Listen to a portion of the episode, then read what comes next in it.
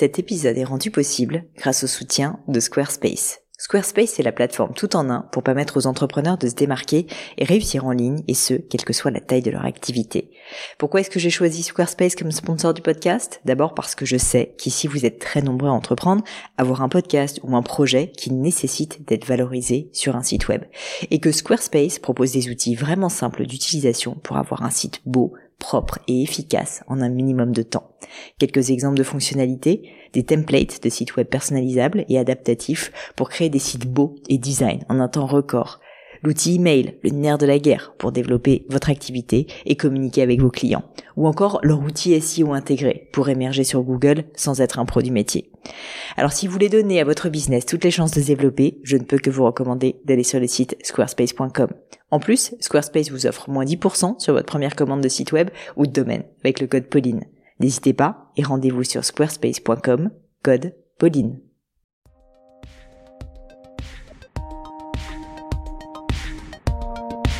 Hello, hello, la team podcast ici Pauline et vous êtes sur un nouvel épisode d'une leçon. Vous le savez, ces leçons, c'est des moments qu'on passe un peu euh, tous ensemble où on essaye de répondre à des questions concrètes qui vous taraudent. Alors en général, c'est pas mal tourné autour de l'entrepreneuriat, mon sujet de prédilection, mais pas que. En l'occurrence, aujourd'hui, c'est le cas et j'ai eu le plaisir de répondre à Mathilde qui me demande comment préparer une bonne campagne de Noël quand on est commerçant. Mathilde est à la tête de Athlete Vibes, qui est une entreprise spécialisée vraiment dans le monde du sport euh, que j'ai trouvé d'ailleurs très intéressante et que je vous invite à aller découvrir dans cet épisode. On a essayé de répondre à sa question euh, pour savoir comment s'organiser pour faire un Noël en fanfare, mais pas que, parce qu'en fait, comme je le disais à Mathilde, pour moi, Noël, finalement, ça n'est qu'un symptôme. Et au final, je pense qu'il faut évidemment prévoir surtout de faire un marketing de fond avec une stratégie de fond sur toute l'année qui va finalement se matérialiser à Noël, mais qui n'est pas forcément quelque chose, on va dire, de trop J'espère de tout cœur que cette leçon vous plaira, mais je ne vous en dis pas plus et laisse place à cette nouvelle leçon avec Mathilde.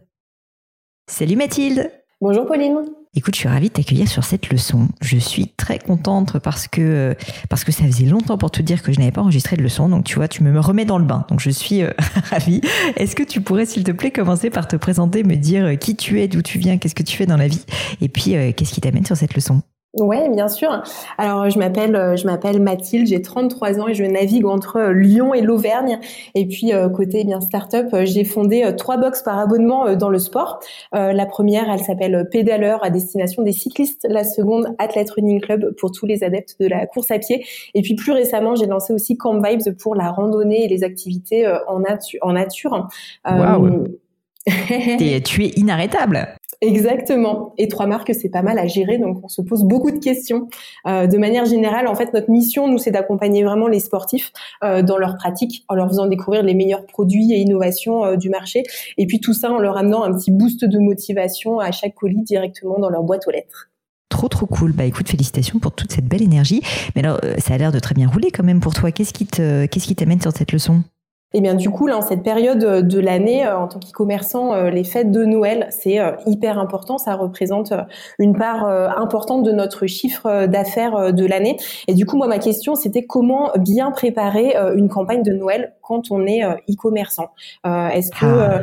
est-ce qu'il y a des, des, choses à ne pas rater? Est-ce qu'il y a des facteurs clés un petit peu qu'il faut connaître? Qu'est-ce qui paye? Est-ce qu'il y a des détails qui font toute la différence? C'est ton premier Noël ou tu as déjà euh, organisé ça les années précédentes? Alors non, ma toute première box euh, pédaleur, nous l'avons lancée il y a six ans, donc on a déjà un petit peu de recul, mais chaque année on se remet un petit peu en question euh, puisque les objectifs sont à chaque fois de plus en plus élevés, je dirais. Donc comment est-ce qu'on peut s'améliorer et faire des meilleures campagnes tous les ans? Excellente question. Alors malheureusement, comme il n'y a pas de réponse unique et que tout dépend de ton business et euh, de ton budget et de tout ce que tu peux imaginer, euh, moi ce que je peux juste te dire, c'est déjà la manière dont je l'organise chez Gemio. Euh, c'est une période qui est hyper importante pour nous, évidemment la période de fin d'année. En fait, en joaillerie aussi, Noël et en particulier pour nous le mois de novembre est un mois crucial. Pourquoi? Parce qu'en fait, chez Gemio, on a une particularité, peut-être que tu le sais, c'est qu'on fabrique les bijoux sur mesure pour nos clients, donc il y a un délai d'attente qui est autour de 4 semaines. Du coup, les personnes qui euh, veulent être livrés pour Noël doivent passer commande en gros avant le 6 décembre. Et du coup, en fait, nous, le paradoxe chez Gemio, c'est que notre période de Noël, elle commence plutôt autour de maintenant, euh, c'est-à-dire début novembre. Et, euh, et elle se prolonge jusqu'à la fin euh, du mois de décembre. Donc c'est vraiment une très très grosse période. Après, maintenant, euh, on constate que, que la période de Noël, en fait, elle est de plus en plus tôt chaque année et entre les Black Friday et les pré-Black Friday et les Black Thursday et Black Monday et machin, en gros, je pense que tout le monde se rend compte que finalement Noël, ça commence pas le 15 décembre, mais plutôt autour du 15 novembre. Donc ça, c'est la première chose, c'est de se dire quelle est le, la time slot sur laquelle je vais passer en mode Noël. Je pense que vous le faites, mais moi, ce que je constate, en tout cas, je te le dis, c'est euh, de plus en plus tôt pour beaucoup de marques. Il faut pas non plus spammer les gens dès le mois de septembre en parlant de Noël, mais il y a un équilibre à trouver qui est intéressant et se dire que bah, plus tôt on commence, plus on va générer de chiffre d'affaires évidemment et plus on va donner aussi envie euh, aux gens de passer commande.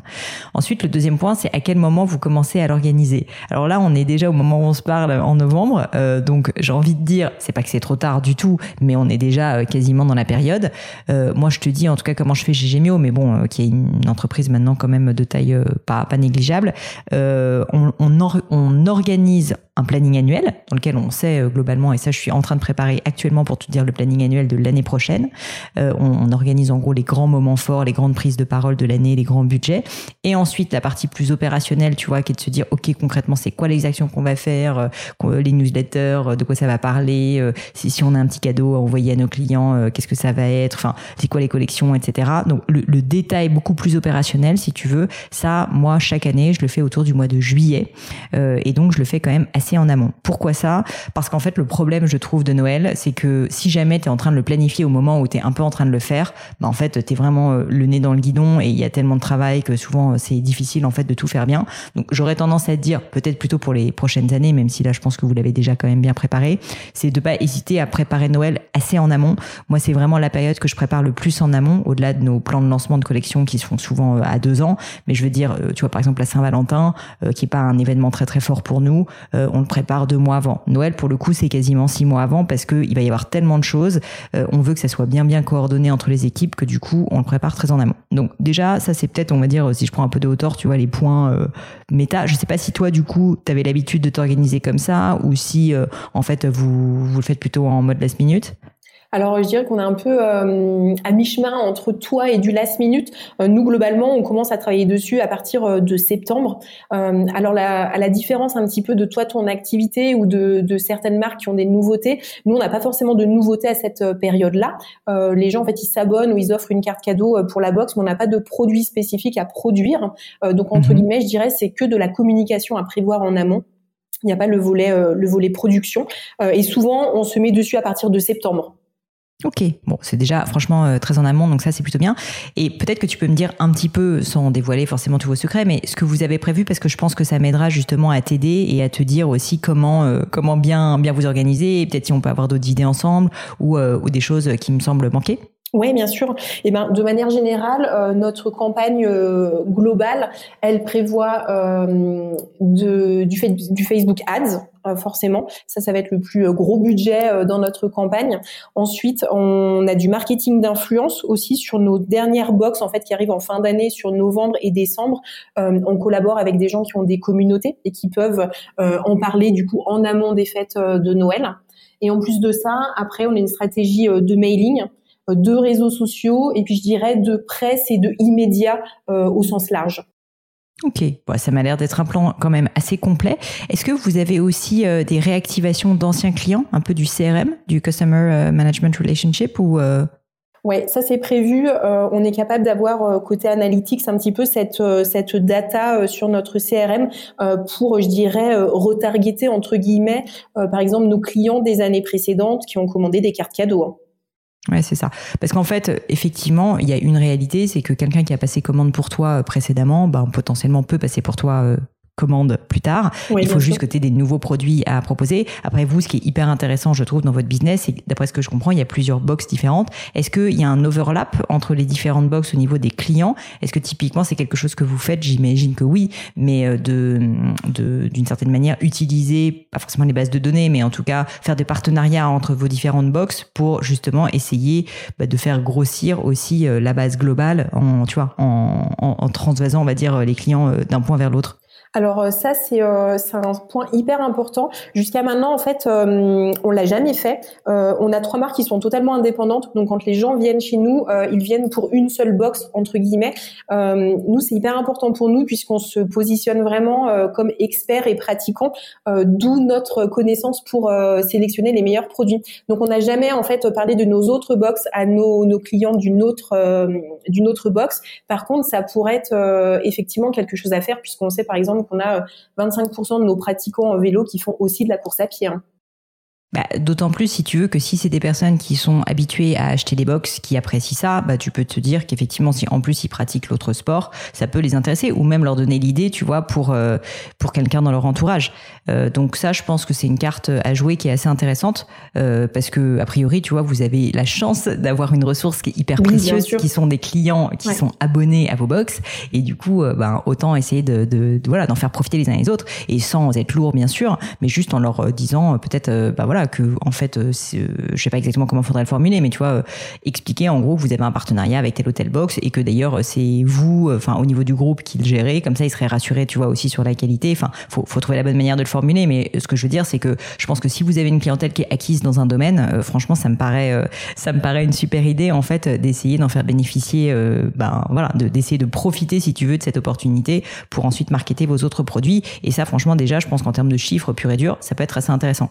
L'autre point auquel je pense, je ne sais pas si c'est quelque chose que vous avez déjà mis en place, c'est tout ce qui est stratégie de parrainage, euh, qui sont des choses qui fonctionnent en général plutôt bien dans euh, le domaine de l'abonnement. Et euh, je sais pas si vous avez l'habitude de faire des offres, mais plutôt que de faire des offres promo, tu vois, pur et dur, genre moins 10%, moins 20% sur la prochaine box, ce qui pourrait peut-être être intéressant, notamment à l'occasion de Noël, c'est de se dire, ben, pourquoi est-ce qu'on travaillerait pas sur des offres de parrainage où ben, quelqu'un qui lui-même est client, si jamais il parraine euh, trois personnes, deux personnes, enfin à vous de réfléchir, il faut réfléchir à la mécanique bien sûr, mais on lui offre un goodies, on lui offre euh, une autre box, parce qu'en fait bah, finalement vous avez la chance d'avoir ça aussi qui peut être intéressant pour lui, euh, qui pourra offrir en cadeau peut-être d'ailleurs.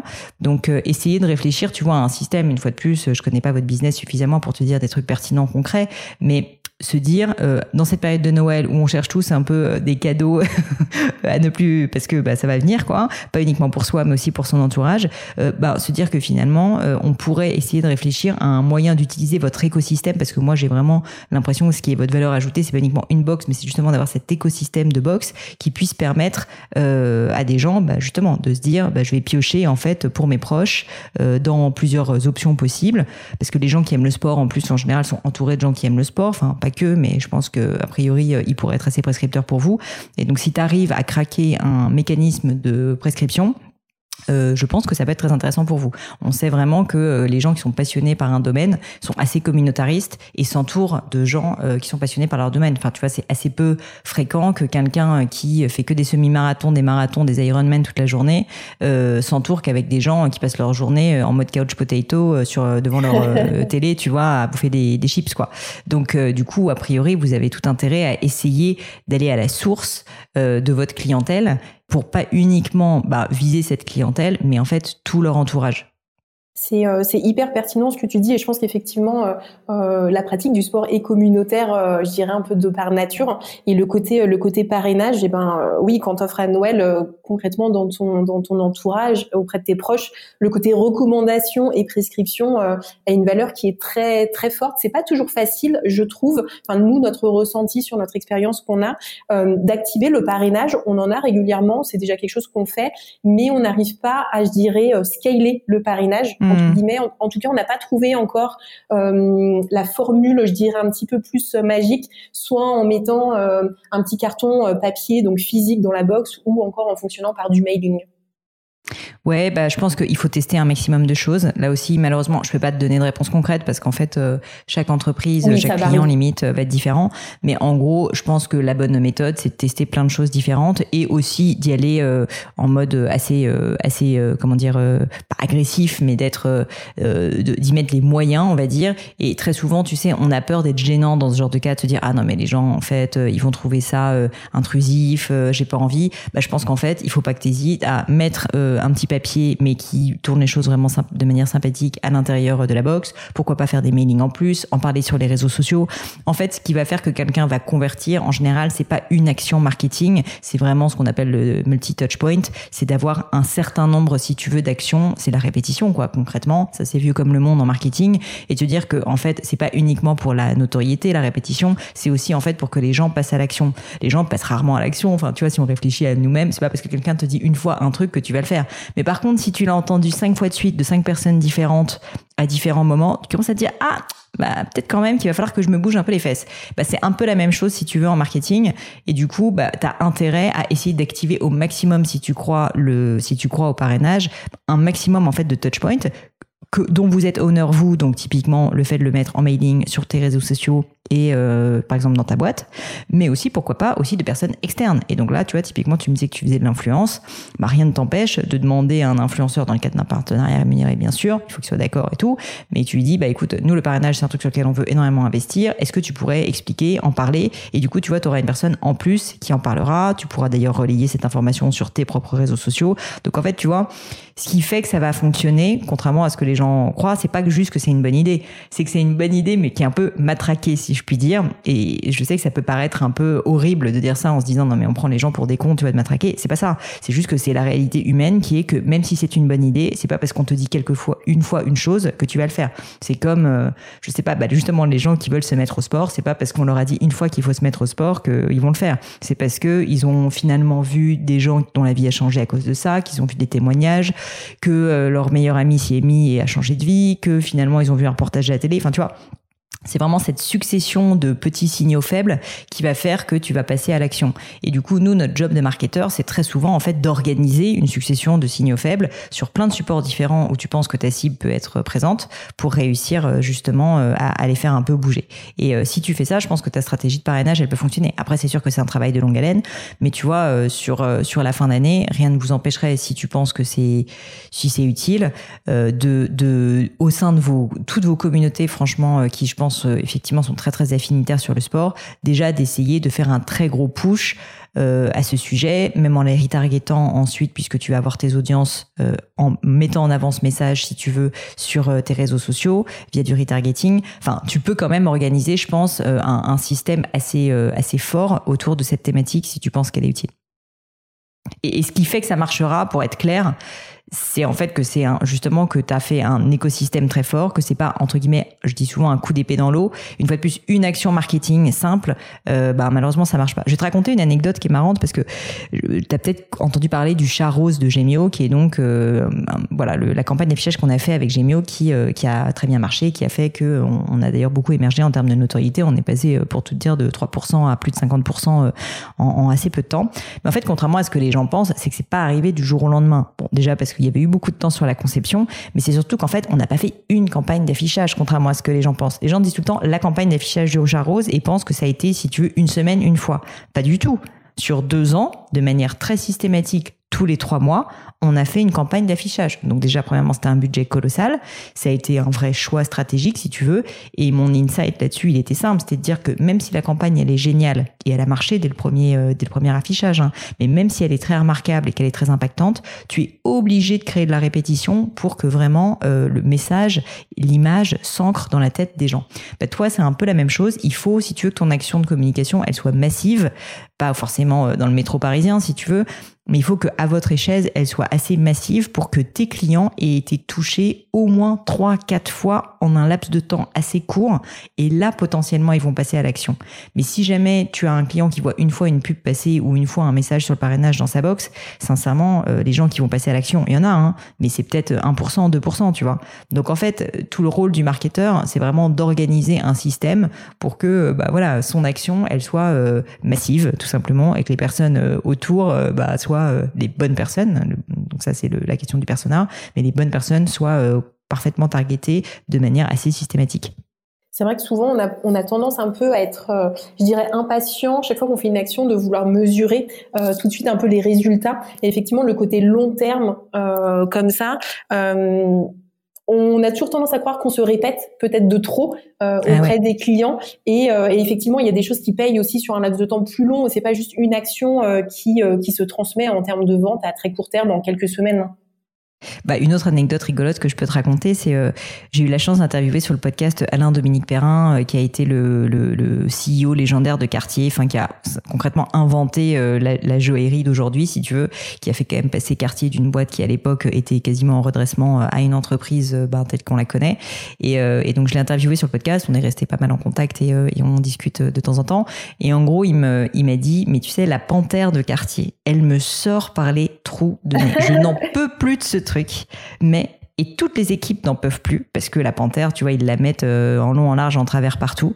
Mais pour autant, ça fait 30 ans que ça dure, mais ils continuent à placarder le rouge et la panthère partout parce qu'en fait, c'est cette répétition qui compte et que contrairement à ce qu'on pense, c'est pas parce que eux en interne n'en peuvent plus de la panthère. Donc, désolé quartier, je peut-être que certains d'entre vous adorent encore la panthère, hein, mais d'après ce que je comprends, la plupart des gens, tu vois, aimeraient changer, aimeraient mettre quelque chose de plus nouveau.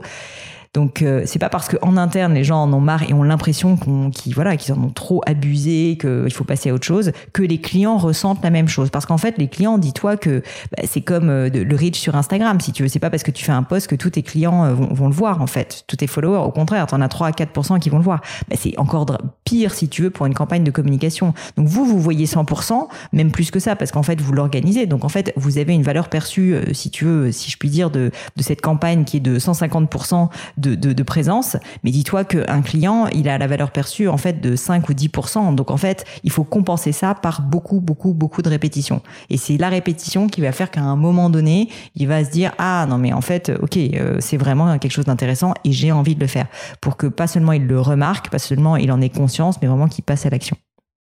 Ok, ouais, c'est vrai qu'on a, on a forcément un biais quand on est euh, en interne, qu'on prépare la campagne et puis qu'on, je dirais qu'on, qu'on travaille sur sa marque tout au long de l'année et forcément ce qui est perçu. Et c'est toujours même aussi compliqué de savoir des fois comment on est perçu, euh, à quelle fréquence.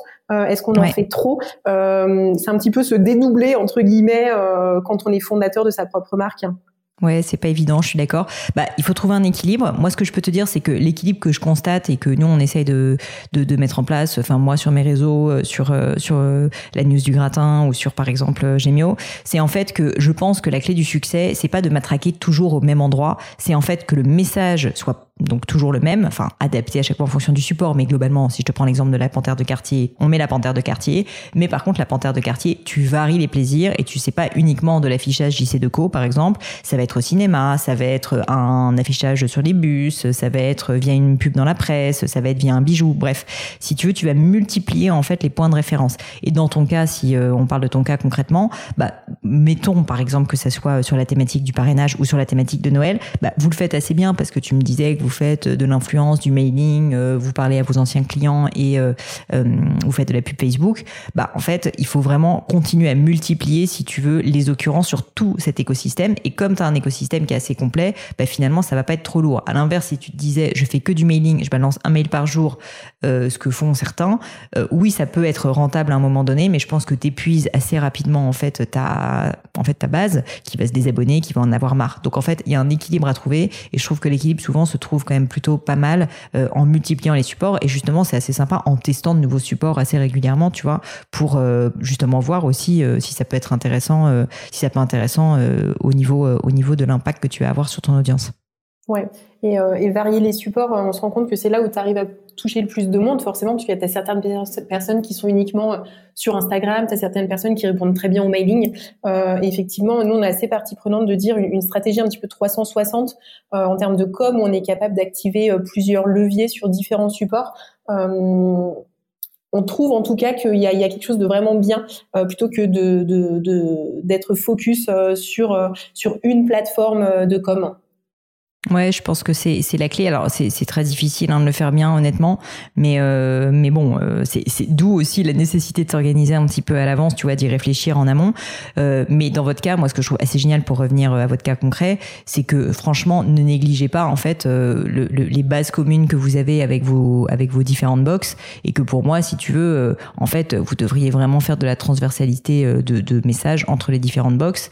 je pense que ça vous fait un sup. En fait, c'est un support. Enfin, votre box et tous les, les médias autour de votre box, c'est-à-dire vos réseaux sociaux, votre mailing et tout, finalement, c'est comme des nouveaux supports, si tu veux. Donc, si tu as ta box de vélo, bah, rien ne t'empêche sur ta box de coureur euh, de faire une offre pour ta euh, box de vélo en expliquant bah, le parrainage, comme on en parlait, ou, euh, ou autre chose, un code promo, je ne sais quoi. Mais disons que ça te fait un support supplémentaire hyper intéressant et en plus avec une cible a priori qui est affinitaire parce qu'elle aime des box dans le milieu du sport. Donc, c'est quand même pas commun. Oui, effectivement. Et puis on a, on a tendance à dire, dis-moi si je me trompe, on dit souvent que quand on a un, client, ça coûte moins cher d'aller le, le, rechercher, entre guillemets, que de toucher un nouveau client. Ah bah totalement. En fait, euh, si tu veux. D'ailleurs, très souvent, euh, on, on calcule un coût d'acquisition client. Tu sais, quand on est euh, bah, dans le marketing. Complètement. mais en fait, c'est un coût d'acquisition qui est lissé, si tu veux. C'est-à-dire que tu as à la fois dedans des nouveaux clients et tu as des anciens clients. Et en gros, bah, mettons, tu vois, un coût d'acquisition client, je sais pas, il est de 100 euros, n'importe quoi. En réalité, probablement ton nouveau client te coûte plutôt 200 euros et ton ancien client te coûte plutôt 50, si tu veux. Et du coup, ou 20. Et donc, et donc, ça te permet, tu vois, de, ça te permet en fait d'avoir une beaucoup plus de rentabilité sur tes anciens clients. Alors après, euh, c'est sûr qu'il faut toujours essayer aussi d'en acquérir de nouveaux parce qu'au bout d'un moment, ta base, elle peut s'essouffler.